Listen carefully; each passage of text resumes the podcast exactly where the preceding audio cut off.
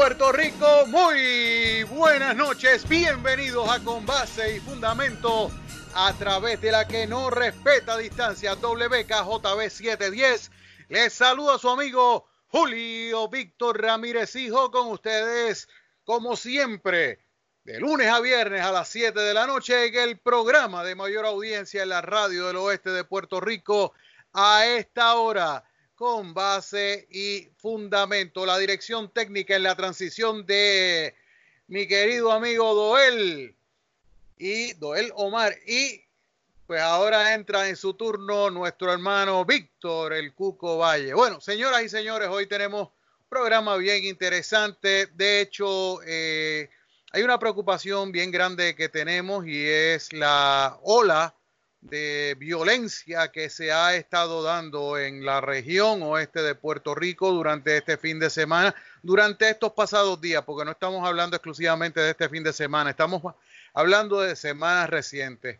Estamos hablando de que la policía ha tenido que redoblar sus esfuerzos en términos de la ejecución del plan anticrimen para poder enfrentar la ola de violencia que se está dando en el pueblo de Añasco.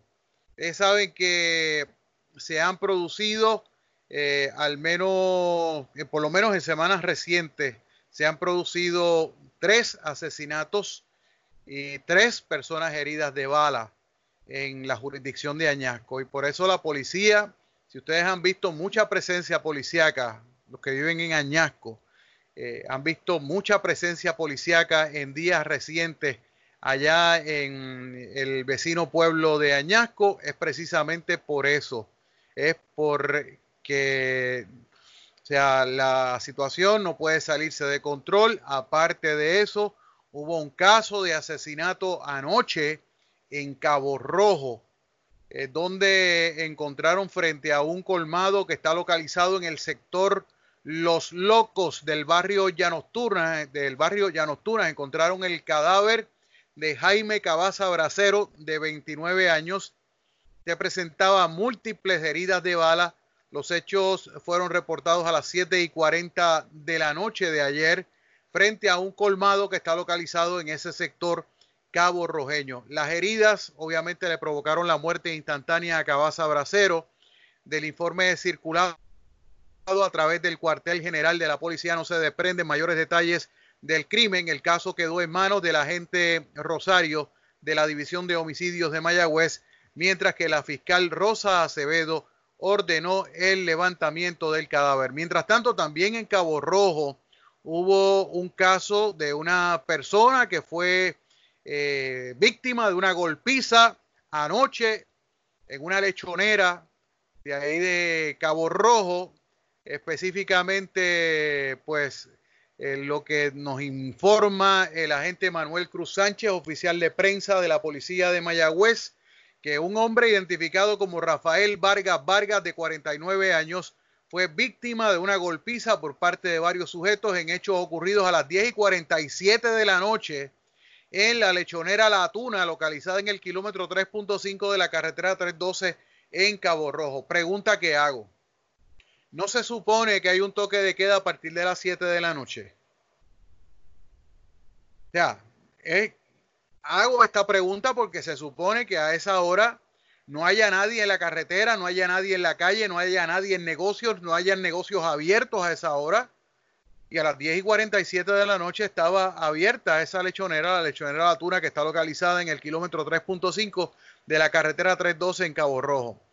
El narrativo del agente Manuel Cruz indica que Vargas Vargas fue golpeado por varios sujetos que lo golpearon con los puños y la mayor parte de los golpes lo recibió el perjudicado en la cabeza. Las circunstancias en que se produjo el incidente no surgen del informe. El perjudicado fue transportado por paramédicos privados de la empresa West Medical al centro médico de la Sultana del Oeste, donde el doctor Norberto García diagnóstico una contusión cerebral. El caso está a cargo de agentes de la División de Homicidios de Mayagüez, dirigidos por el teniente Aníbal Pérez. Y esa es la pregunta que yo hago, una pregunta totalmente cándida, porque se supone que hay un toque de queda que está vigente hasta el día 15.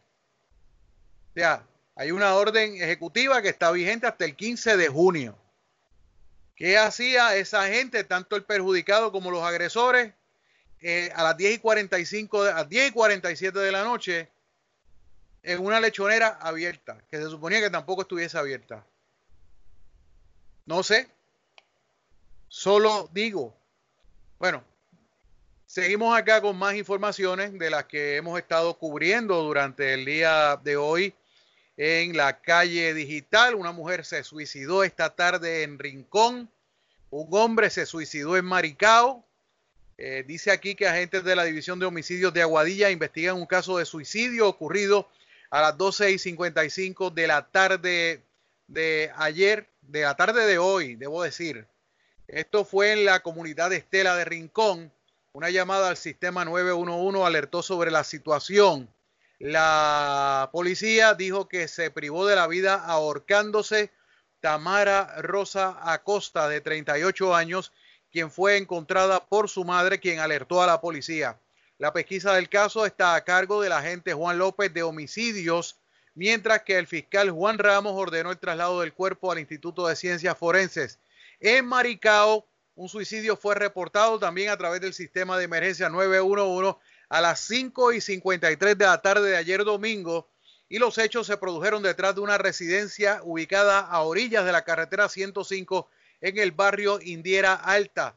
En el lugar fue hallado el cuerpo de Julio Ángel Mercado Santana, de 48 años, quien también se ahorcó. Este caso quedó a cargo de agentes de homicidios de Utuado. También otra cosa que estuvimos cubriendo esta tarde fue el hallazgo del cuerpo, de los restos de un manatí. Esto fue en Boquerón. Y la cuestión es la siguiente. Efectivos del Cuerpo de Vigilantes del Departamento de Recursos Naturales encontraron hoy los restos de un manatí en el área de Boquerón que presuntamente fue golpeado por una embarcación. El infortunado animal fue descrito como un macho adulto de 10 pies de largo bastante grande, por cierto. Eh, dice el informe de recursos naturales que el manatí murió por impacto en el costado derecho y la cabeza.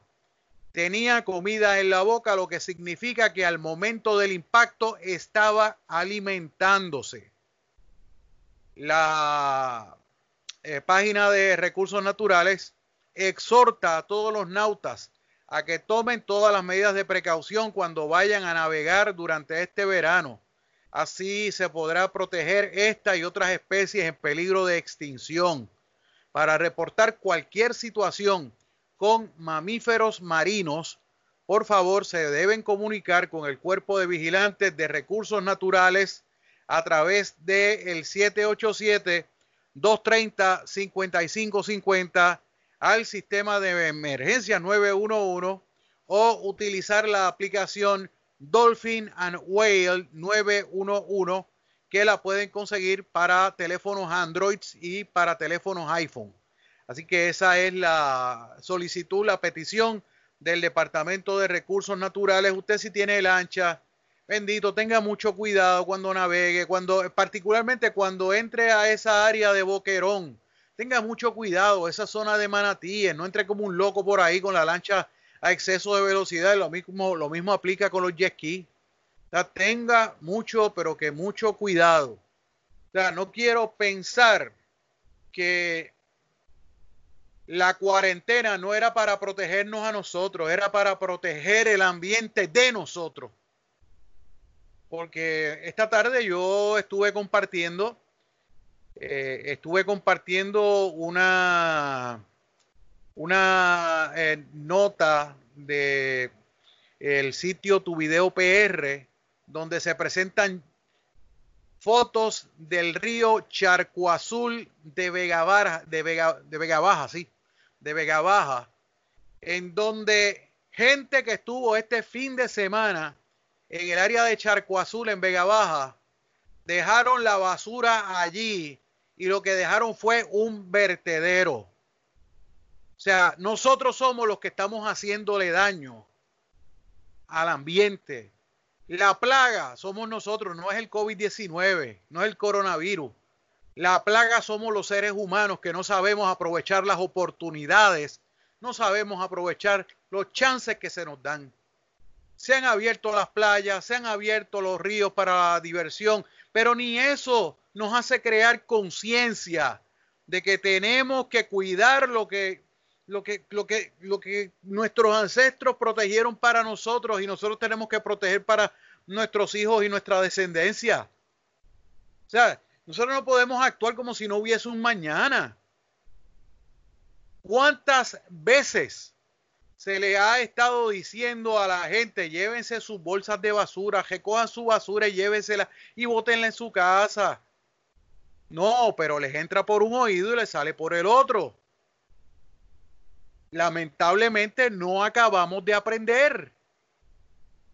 No acabamos de aprender. No aprovechamos las oportunidades que se nos dan. ¿Qué ustedes preferían? O sea, ¿qué ustedes preferían? ¿Que los dejaran este, encerrados en su casa, extendiendo la cuarentena estricta y que nadie saliera, que no fuera a buscar comida en el supermercado o en los fast food y estuviesen las playas cerradas y los ríos cerrados y, los áreas, y las áreas de recreación cerradas? Yo no quiero pensar yo no quiero pensar que aquí la gente estaba preparándose para volver a empuercar el ambiente aquí en Puerto Rico. Es triste, de verdad. Es bien, pero que bien triste. Yo creo que la peor pandemia que sufre el, eh, que sufre el planeta Tierra somos los seres humanos. Algunos seres humanos que no respetan los derechos de los demás los derechos de los demás a disfrutar de un ambiente limpio, que se creen que cogiendo este track por el río, soltando aceite, que sé que hubo un caso en un pueblo del área norte de Puerto Rico donde sorprendieron a un individuo cambiándole el aceite al track en un río.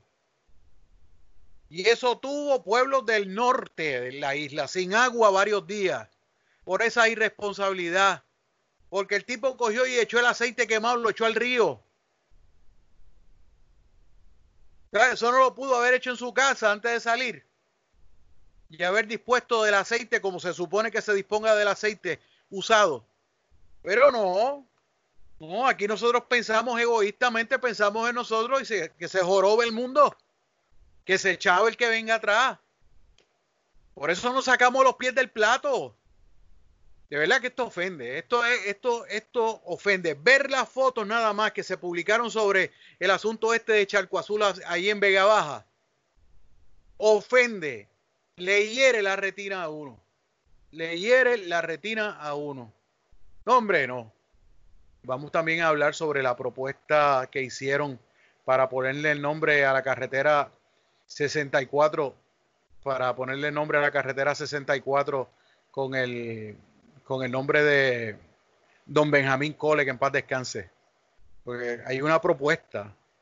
Parece que la persona que presentó la propuesta en la Cámara de Representantes, que en este caso es la representante Mari Carmen Más, no indagó sobre lo que fue una de las últimas voluntades de el exalcalde Cole antes de morir, que él no quería que se le pusiera su nombre a ninguna obra pública.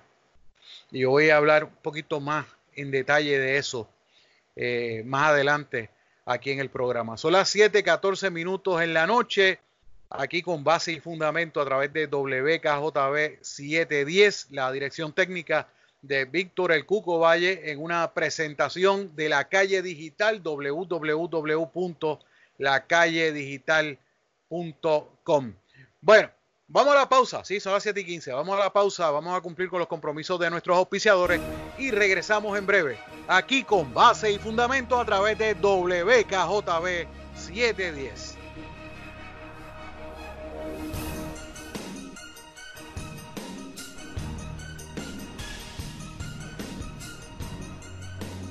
Seguro que sí, son las 7:19 minutos en la noche esto es con base y fundamento a través de WKJB 710. Víctor El Cuco Valle en la dirección técnica, Julio Víctor Ramírez, hijo de la calle digital. Estamos con ustedes hasta las 8 de la noche en el programa de mayor audiencia en la radio del oeste de Puerto Rico a esta hora con base y fundamento. Bueno, señoras y señores, vamos a comentar sobre esto. Esto es una nota que nos hicieron llegar ayer, la publicamos porque entendimos que para los residentes de Mayagüez esto puede resultar bien interesante. Y es el hecho de que un proyecto que tiene, tiene como propósito designar el tramo de la carretera estatal PR64 desde el kilómetro 0.0 al 5.5, esto es en el área del Maní, aquí en Mayagüez, con el nombre del difunto exalcalde de Mayagüez, don Benjamín Cole Vázquez. Ustedes saben que don Benjamín Cole estuvo frente a los destinos de la ciudad de Mayagüez entre 1969 hasta 1993. El proyecto de la Cámara 2132 de la autoría de la, representante Mari Carmen Más propone nombrar ese tramo como la avenida Benjamín Cole Vázquez. Ese cuerpo legislativo, según el comunicado de prensa y la exposición de motivos de la medida, dice que lo siguiente, lo estoy citando textualmente según está en, la nota. Este cuerpo legislativo reconoce la distinguida labor y aportación pública de quien en vida fue el señor Benjamín Cole Vázquez. Por tal razón, y a los fines de perpetuar su, su, memoria y legado, entendemos meritorio designar su nombre o con su nombre un tramo de la carretera PR 64, la cual es transitada por miles de mayagüezanos y otros ciudadanos diariamente. Lee la exposición de motivos de la medida. En un comunicado de prensa se indica que Cole, a quien sus contemporáneos conocieron como el cacique de la capital de La Pava, porque a Cole le decían el cacique, para los que eh, son de generaciones más jóvenes. Ustedes, ustedes saben que don Benjamín eh, falleció en el 93, poquitos días después de salir de la alcaldía. Y esta generación nueva, eh, pues no llegó a conocerlo, pero sí conoce su obra, porque cada vez que usted mira hacia algún sitio en Mayagüez, usted ve el legado de Benjamín Cole pues le decían el cacique de la capital de La Pava por su afiliación al Partido Popular Democrático y dice que debido a su larga y exitosa, exitosa trayectoria como político es considerado uno de los líderes más prominentes de la historia mayagüezana. Durante su vida también fue administrador postal, legislador y compositor. Esto es una cita del comunicado de prensa. Cole, ustedes saben que, pues como les dije anteriormente, fue electo alcalde de Mayagüez por primera vez en las elecciones generales de 1968 y fue reelecto de forma consecutiva en los comicios de 1972, del 76, del 80, del 84 y del 88. De hecho, en las elecciones del 76 ha sido la única vez que el PNP ha estado cerca de ganar una alcaldía en Mayagüez. Después de eso, más nunca. Eh, dice así, dice más adelante el comunicado, como alcalde luchó para que ninguna comunidad, por aislada o poblada, se quedara sin electricidad, agua potable o sistemas de alcantarillado adecuados. También estableció un sistema de represas para el río Yagüez que solía inundarse con frecuencia, a, menos, eh, a menudo destruyendo propiedades en la ciudad. Cole Vázquez también fue el autor de la ley que creó el zoológico de Mayagüez, el primer zoológico de Puerto Rico cuando era legislador. Aparte de eso, puso énfasis en las obras públicas, mejorando las carreteras locales y presionando a la legislatura estatal para obtener fondos para mantener las carreteras estatales. Además, su administración desarrolló muchos puntos de referencia locales en Mayagüez, incluido el Palacio de Recreación y Deporte, ustedes saben que es el Coliseo de la ciudad, el Parque de los Próceres puertorriqueños, que es el parque urbano más grande de Mayagüez, la ciudad del Retiro, que es un condominio para personas mayores, los terminales de carros públicos, los dos estacionamientos, los estacionamientos multipisos, el asilo de beneficencia, eh, de beneficencia, y este no lo incluyeron en el comunicado, el parque de grandes ligas para pequeñas ligas, Hermes José Acevedo, el parque Luis Muñoz Rivera, la primera restauración del Teatro Yagüez en 1984, y la Plaza del Mercado, entre muchas otras obras. Don Benjamín Cole falleció el 30 de enero de 1993, eso no lo dice el comunicado. A pocos días de haber dejado la alcaldía de Mayagüez a su sucesor, José Guillermo Rodríguez, quien está próximo a cumplir 28 años como alcalde de lo que Cole bautizó como la excelente ciudad de Mayagüez. Así era que Cole le decía Mayagüez. Ok, primero que nada, yo recuerdo y tuve, tuve conversaciones hace mucho tiempo con el ingeniero Luis Falto. Fue un gran amigo, un gran y entrañable, eh, entrañable amigo. Eh, fue el, Luis era cuñado de Benjamín. Y yo recuerdo que en una de las conversaciones que yo sostuve con, con el ingeniero Luis Falto, que en paz descanse, él me, él me dijo que Benjamín no quería que se le pusiera su nombre a ninguna obra en la ciudad de Mayagüez. Y yo sé que hay gente que comentó cuando yo publiqué en mi cuenta de Facebook, publiqué la, la, eh, pues la propuesta que está haciendo eh, la representante Mari Carmen Más, y me indicaron de inmediato que bueno, Silvia Castillo me escribió de esta Benjamín Cole resucita para oponerse a esa medida ya que en vida él dejó establecido que no quería, no quería que nada llevara su nombre, ni siquiera una obra suya, que él no necesitaba reconocimiento porque su obra hablaba por sí sola. Y Nereida, en este caso doña Nereida Falto, viuda de Cole, lo respaldó. Y vamos, vamos más lejos. Yo recuerdo estas palabras. Ni en una tapa de alcantarilla. Esas fueron Dice yo, esas palabras me resuenan en la, en la memoria todavía.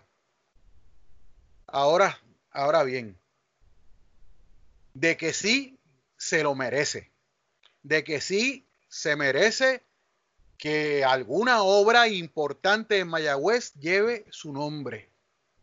Aunque él no quería distinciones de esa naturaleza, y eso me lo recuerda la colega periodista Nélida González. Pero ya estamos a 27 años de su partida física y yo entiendo que las nuevas generaciones deben saber quién era don Benjamín Cole. Uno de los políticos más fogosos que ha tenido la historia política de Puerto Rico.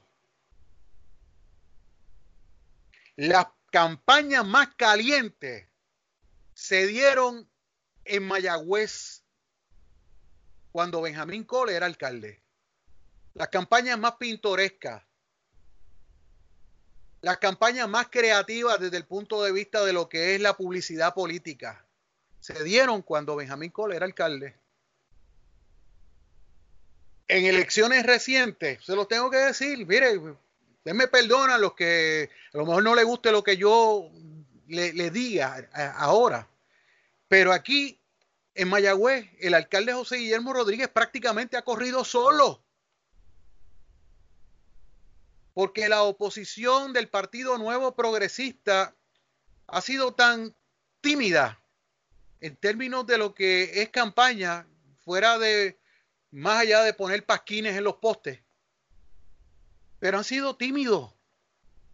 Campañas totalmente desabridas, totalmente insípidas Todavía hay gente que canta los jingles de campaña de Benjamín Cole, que los recuerdan porque eran, tan, eran pegajosos. Eran pegajosos. No, yo me acuerdo, yo, yo chamaco, yo era adolescente para esa época. Yo me acuerdo que, y, se lo digo, yo no era partidario de, de, no era partidario del partido de, de Benjamín Cole pero se le, se le pegaba a uno la, la, la cancioncita y los jingles. ¿O no se acuerdan de aquella parte que decía Parque de los próceres puertorriqueños, el Luis Muñoz Rivera y las pequeñas ligas, edificio de estacionamiento, el Teatro Yagüe y el Palacio de Recreación son parte de la obra gigantesca de Benjamín Cole por Mayagüe? O sea, eso se le pegaba a uno. mire, Benjamín Cole murió hace 27 años y todavía yo me acuerdo de esos jingles.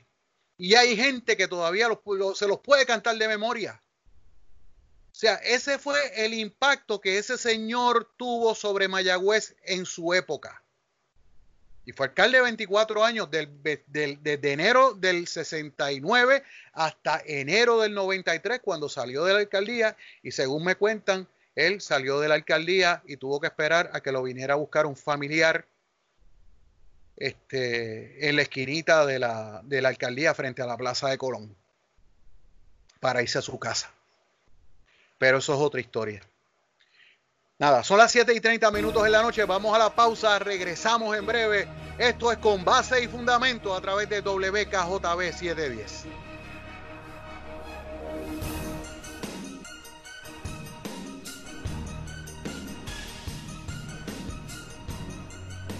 Bien amigos, son las 7.35 minutos en la noche. Esto es con base y fundamento a través de WKJB 710. Víctor El Cuco Valle la dirección técnica, Julio Víctor Ramírez, hijo de la calle digital. Tengo en la línea telefónica al señor alcalde de Cabo Rojo, Roberto Bobby Ramírez Kurtz. Hoy la Contraloría de Puerto Rico publicó eh, un comunicado relacionado con el informe M2032 del municipio de Cabo Rojo, que de hecho es el segundo y último informe eh, de las operaciones del municipio de Cabo Rojo que cubre desde el primero de julio de 2015 hasta el 30 de noviembre del 2018. De hecho, está disponible en la página de la oficina del Contralor. Pero obviamente tenemos al alcalde en la línea telefónica, vamos a conversar con él sobre esto. Eh, primero que todo, buenas noches, alcalde, bienvenido a Con Base y Fundamento. Saludos, Julio Víctor, para ti y todos los radios escucha de base y fundamento. Bueno, alcalde, hoy se publica eh, este informe. De hecho, el día 5, el amigo Tato Ramos envió una, un comunicado, eh, pues reaccionando al, al, informe del Contralor que todavía no, no había sido eh, publicado, en el que pues usted indica que los hallazgos que eh, de, los que se habla en ese informe no fueron hallazgos significativos que tuviesen que ver con, situaciones graves, pero vamos, vamos a entrar a desmenuzar lo que se habla en ese, en ese informe. ¿Qué fue, ¿Qué fue lo que se dijo? ¿Qué es lo que hay? ¿Qué es lo que, qué es lo que aparece en ese informe M2032? Pues mira, eh, los informes del Contralor, ¿verdad? Tienen una opinión favorable o una, una opinión cualificada cuando tú tienes un hallazgo, ¿verdad? En este caso, eh, el hallazgo de este informe, el único que hay, los otros son comentarios especiales. Eh, el único hallazgo que tienen es con referente a unas transferencias de crédito que se hacen a través de la oficina de finanzas y que llevan la firma del alcalde también, eh, funcionan algo así como una orden ejecutiva, ¿verdad? A, transferir. Sí. Entonces tú estás alterando el presupuesto, ¿verdad? En añadirle el presupuesto. Es que tienes economía y necesitas fondos en, en una partida y los mueves, ¿verdad? Son eh, créditos entre, entre cuentas. Entonces, eh, cuando el Contralor hace esta auditoría, eh, primero envían una carta a la gerencia, ¿verdad? Con los hallazgos que, o los señalamientos, en ese momento se llaman señalamientos. Eh, esos señalamientos, pues tú los contestas, ¿verdad? Nosotros contestamos el señalamiento y automáticamente le dimos instrucciones a la directora de finanzas y la directora de finanzas le dio instrucciones a la secretaria administrativa de la oficina de finanzas y que tenía que notificar en cinco días eh, a la legislatura esta transferencia. Eh, cuando viene entonces eh, borrador, ¿verdad? Que ya es la última oportunidad que tú tienes para eh, demostrar, ¿verdad?, que, que hiciste los ajustes y, el contralor o la contralora eh, decide si el señalamiento se convierte en un hallazgo y permanece en el informe final. Pues nosotros, eh, como ya habíamos impartido instrucciones, en nuestra contestación al borrador, le dijimos, mire, desde el 2019, cuando usted no lo señaló en la carta a la gerencia, nosotros lo hemos corregido. Hicimos una muestra de, de esas notificaciones que se hacen a la legislatura y ver si la eh, directora de finanzas y la secretaria administrativa estaban cumpliendo con las órdenes que este servidor le había dado. Ok, pero ese señalamiento se subsanó, o sea, lo corrigieron. Nosotros lo subsanamos cuando estaba como un señalamiento. Ok.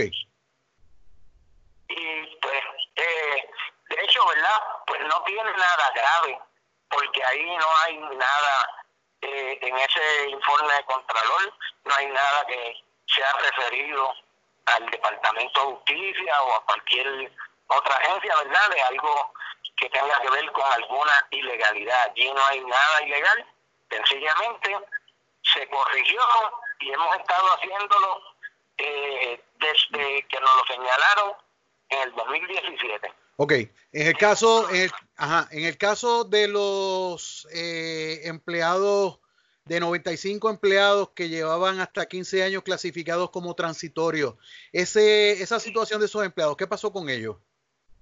Mira, esos son los empleados transitorios que todos los municipios tenemos, ¿verdad? Cuando nosotros llegamos eh, al, a la Casa Alcaldía en el 2013, había empleados transitorios hasta de sobre 10 años que llevaban en carácter transitorio lo, lo que ocurre con estos empleados transitorios es que tú, ¿verdad? Cuando haces un presupuesto, pues entonces tú tienes que ver cómo tú vas a poder manejar para poder dar los servicios esenciales.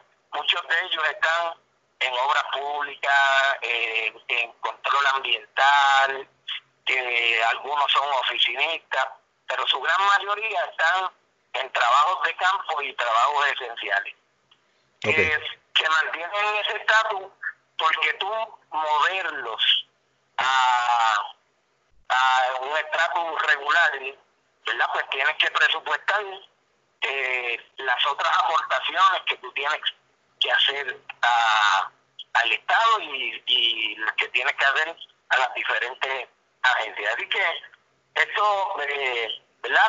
es un señalamiento que lo han hecho a, a los distintos municipios, eh, lo pueden buscar en los informes del Contralor, eh, y no, no tiene tampoco nada grave ni da, nada que sea ilegal. Eh, hay otra cosa que, que de hecho, se, vi gente de su oposición política destacando el, el asunto del, del famoso bizcocho este, y de la multa de la Oficina de Ética Gubernamental. O sea, eh, pregunto yo, porque usted incluso apeló la decisión de, la Oficina de Ética Gubernamental en un momento determinado y el Tribunal de Apelaciones confirmó la, resolución de, ética. Pero la, la, situación va para, para efectos de la gente que nos está escuchando, que tenga claro qué fue lo que pasó, qué fue lo que sucedió en ese momento. Lo primero, ¿verdad? Es que eso es una situación que se dilucidó en ética eh, gubernamental. Y como tú dijiste, fuimos al apelativo. En nada tiene que ver ese bizcocho con las operaciones o con la, la transparencia de, de, preferir, de preferencia o de cualquier situación al, a, la ciudadanía y a los servicios que brinda el municipio. Eso fue el 9 de noviembre del 2016, el día después de las elecciones. El día después de las elecciones. Y eso se trabajó, ¿verdad? La multa con dinero de, de, de mi pecunio, la privativo, al igual que el pago de los abogados, que también no puede ser ningún abogado que tenga contratos con el municipio, lo cual yo hice como, como exige la ley, ¿verdad? Tengo que aclarar esa parte también, que la gente sepa que nada tienen que ver los abogados que me defendieron allí con que sean contratados con el municipio. Y este hallazgo especial no tiene que estar ahí porque no tiene nada que ver con, eh, con el aspecto del, del funcionamiento del municipio. Esto básicamente es un, un señalamiento, un comentario especial eh, político, ¿verdad? Estamos en tiempo política y quieren eh, dilucidar de, de, que el bizcocho, yo no tengo problema si ya yo lo contesté cuando ética. Yo me enfrenté a cuando hubo la vista administrativa. Fuimos al apelativo. Yo hice todo lo que yo podía eh, hacer, ¿verdad? Y prevaleció, pues, pues ahí está. Pero en nada tuvo que ver, mira, ese bizcocho lo tuve yo en la mano, no más, no más de cinco minutos. No probé un canto del bizcocho. ¿Usted no llegó a comer del bizcocho de, de la pava? No, que regalaron, ¿verdad? Y lo hizo alguien y lo llevaron y tomaron un retrato y lo pusieron en las redes sociales. Oye, pero la, la que hizo la queja, la que hizo la persona que hizo la queja en la oficina de ética gubernamental cuando llegó la vista administrativa, le acusaron con un certificado médico que no podía ir. O sea, no dio cara. A la vista. No, no dio cara, no dio cara. No dio cara, no dio cara. Entonces, oye, tú viste que también eh, el gobernador, el ex gobernador Ricardo Rosselló, le sacaron una foto con un bizcocho en una fábrica en Guánica en horarios de trabajo, ¿verdad? Que estaba él allí. Al gobernador no le hicieron nada, tenía una palma, tenía el retrato de él y no hicieron nada. Eh, Gerandi dijo que no había nada ahí. La directora de ética no dijo que había nada ahí, tampoco. Alcalde, este asunto, Alcalde, este asunto lo trajeron por los pelos en campaña.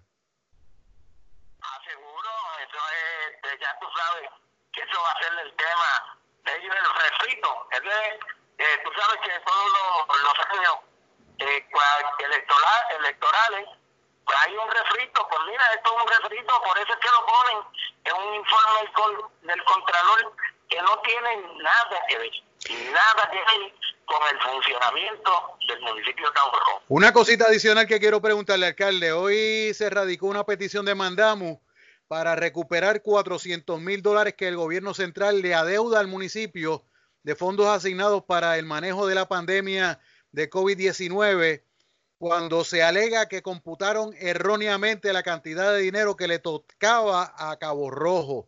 Y entonces, eh, explíqueme qué, qué es lo que está pasando ahí con eso. Mira, de Cabo Rojo, sabes que el, el censo del 2010, Cabo Rojo tenía, para ese entonces 50.917 eh, es su población, ¿verdad?, de ciudadanos en Cabo Rojo. Sí. Cuando se aprueba esta medida, que son de los 100 millones que aprobó recientemente eh, Cámara y Senado junto con la gobernadora, y se iba, se, era para distribuirse en los municipios de acuerdo a la población. De 0 a 25 mil de población, un millón de dólares. De 25 mil uno a 50 mil, un millón 350 mil. Y de 50 mil uno en adelante, un millón setecientos cincuenta mil. Cuando vino la distribución al municipio de Cabo Rojo le tocó un millón trescientos cincuenta mil. O sea, cuatrocientos mil pesos menos. Mil pesos menos y ellos están alegando que en el 2018 un censo intermedio, por lo menos yo le preguntaba a un montón de gente, Julio Víctor, ¿a, ti te llamaron? ¿Cómo te contabilizaron? No, no, no, no, no, no, pero, pero es que, es que, es que según tengo entendido, lo que aplica son los números del censo de 2010, que fue el censo eh, como, como debe contar ahora el del 20 cuando terminen. Eh, es correcto. Entonces, el de Cabo Rojo, ante el CRIM, ¿verdad? Que tiene una, eh, una equiparación, un fondo de equiparación, que los, grandes y los medianos aportan para un pote para, eh, para los pequeños, ¿verdad? Pues ahí nos consideran en más de 50 mil para que nosotros aportemos. Cabo Rojo es una ciudad con fondos HOT, ¿verdad? HUD, ciudad en Tyson. Eh, y eso pues es porque tenemos 50 mil habitantes o más. Y para como yo, ¿verdad? Como explicamos, para quitarlo, eh, pues es la discreción que tiene el gobierno en ese momento. Si es para quitarte, busco la manera de que sea para quitarte más. Cuando es para dar, pues eh, como tiene que hacer el municipio, el ¿verdad? Entonces ahí para nosotros equiparar, somos de un municipio mediano y aportamos a la, a la equiparación. Así que hemos, hemos hecho este mandato, ¿verdad? Eh, con toda eh, la de la ley. Sabes que tampoco es el municipio de Cabo Rojo el que ha sido afectado. Hay otros municipios, pero yo me preocupo por el mío, ¿verdad? Hay municipios que de 25 mil o más que fueron afectados también en esa distribución, pero le corresponde al alcalde de esa ciudad o de ese pueblo, eh, ¿verdad? Demandar y hacer lo que tenga. Sí, cada, cual tiene que hacer su asignación. Seguro, cada cual tiene que hacer su asignación y defender los dineros del pueblo. Oye, eso no me lo están quitando a mí, a vos Ramírez. No se lo están quitando a las cuatro paredes de la casa alcaldía. Se lo están quitando el servicio a nuestra gente servicio a nuestra gente. Eso es lo que le quitan. Cuando le quitan a un municipio, el servicio a nuestra gente. la gente por ahí, ¿verdad? Piensa que los alcaldes eh, pues estamos aferrados a una silla. Mira, los alcaldes representamos 3.2 millones de habitantes que hay en este, en este país. Hay 78 municipios y los representamos. Y somos los, los que estamos en la primera línea de servicio y eso lo sabes tú y lo sabe mucha gente. Pero a, la hora de, de darnos dinero, ¿verdad? Pues no, es como nos lo quita.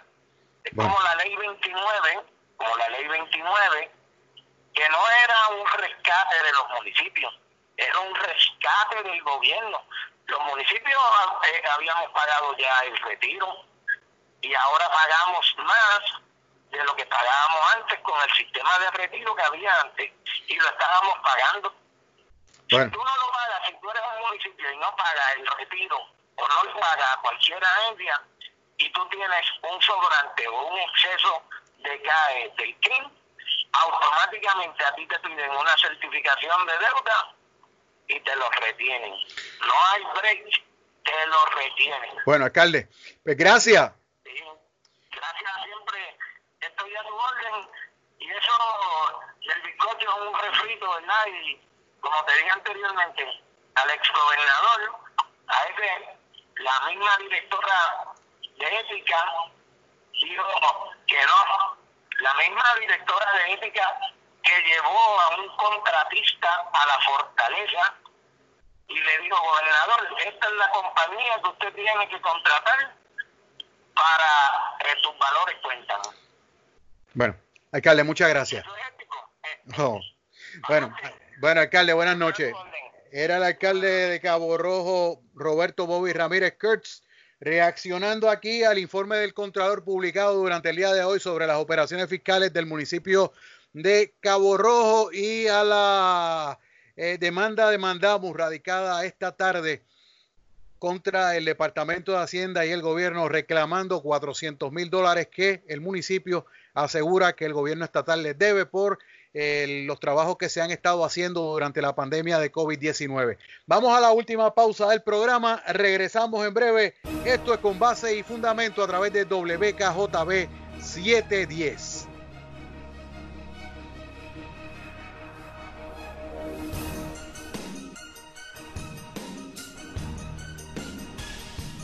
Bien amigos, son las 7.57 minutos en la noche. Esto es con base y fundamento a través de WKJB 710. Víctor El Cuco Valle en la dirección técnica, Julio Víctor Ramírez Hijo de la calle digital. Estamos con ustedes hasta las 8 y no quiero irme sin decirle lo siguiente.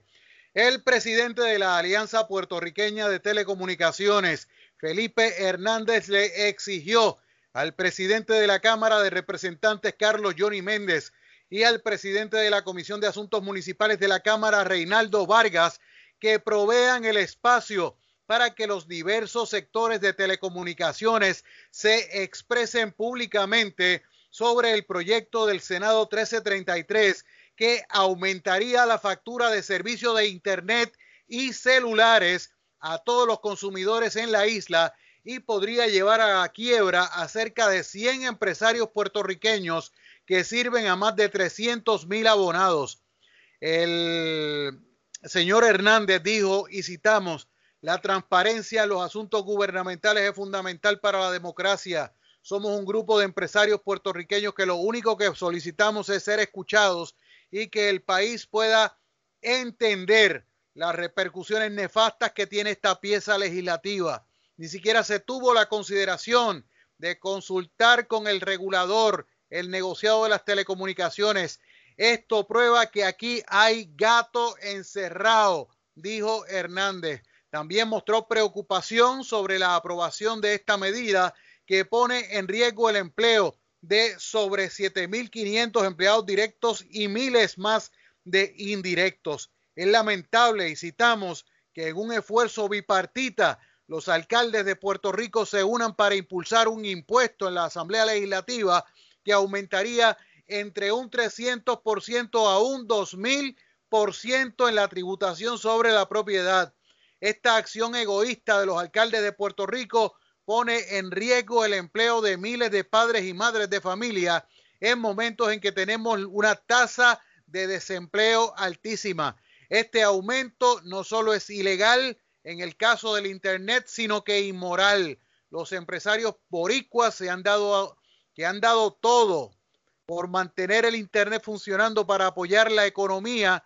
Hemos hecho inversiones enormes para cumplir con la demanda y hemos trabajado con el cliente que no tiene con qué pagar porque no tiene trabajo. Entonces, ¿cómo es posible que se nos imponga un impuesto retroactivo al 2019. ¿Cómo lo vamos a pagar? Indicó Hernández. Cierra la cita. El presidente de la Alianza Puertorriqueña de las Telecomunicaciones solicitó que se convoque una vista pública sobre la medida y denunció que la única vista celebrada se hizo para atender a los miembros de la federación y de la asociación de alcaldes que acudieron juntos a defender el proyecto. Así que eso es lo que hay. Yo le pido a la gente que se aguse, o sea, porque esto al final lo que va a representar es un aumento en el costo del Internet y un aumento en el costo de los teléfonos celulares mensualmente hablando. ¿Para qué? O sea, esa es la gran pregunta. O sea, nosotros, y se lo digo, yo eh, todavía, yo no tenía una posición fija sobre este asunto del proyecto del Senado 1333, pero yo entiendo que los que trabajamos, que los que trabajamos y necesitamos del Internet y de nuestros teléfonos celulares para hacer nuestro trabajo, somos los que nos vamos a ver bien afectados por esta situación. Mientras tanto, únicamente están escuchando a los alcaldes, pero no, no han hecho una vista pública para escuchar a las partes verdaderamente afectadas por esta situación. Pero nada, me voy. Son las 8 y 2 minutos en la noche. Será hasta mañana cuando regresaré con el mismo cariño y con el mismo entusiasmo de siempre aquí con base y fundamento. A nombre de Víctor El Cuco Valle en la dirección técnica, en una presentación de la calle digital, www.lacalledigital.com. Este su amigo Julio Víctor Ramírez Hijo se despide de todos ustedes recordándoles que el programa lo pueden escuchar más adelante a través de nuestro podcast. Así que les deseo muy, pero que muy buenas noches.